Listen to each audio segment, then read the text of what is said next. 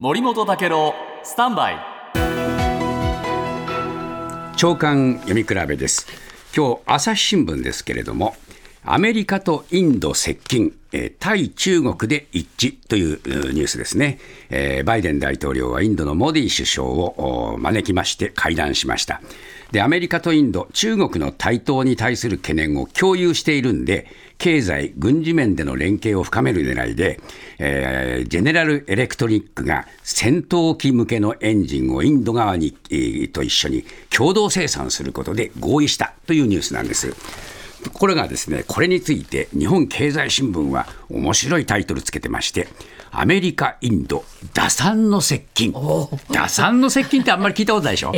こういう表題をつけました。じゃあどういう打算か。まずアメリカ。なんとしてもですね、ロシア依存度を下げてほしい、インドに。それから中国の影響力の増大に対抗して、インドへの投資の機会もお増やしたい。これがアメリカの打算です。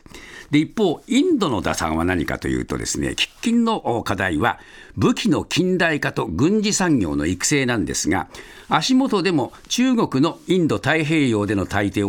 を警戒する。だからまあ、えー中国に対する警戒はあるんだけれども、武器調達ではこれまでですね、友好国であるロシアに頼ってきたんですね。ところがロシアのこのウクライナ侵攻で、インドへの兵器の供給は遅れが生じ始めた。じゃあ他のところ見つけなきゃいけないっていうんで、アメリカに接近したんですね。で、アメリカアメリカでインド取り込みたいから、今回は国賓として迎えて、そしてもう議会でも演説させますという厚遇ぶりなんです。ところがインドはですね、やっぱりグローバルサウスの代表格ですから、えーあまりあちこちに肩入れをしすぎない。あちこち目配りしてやっている。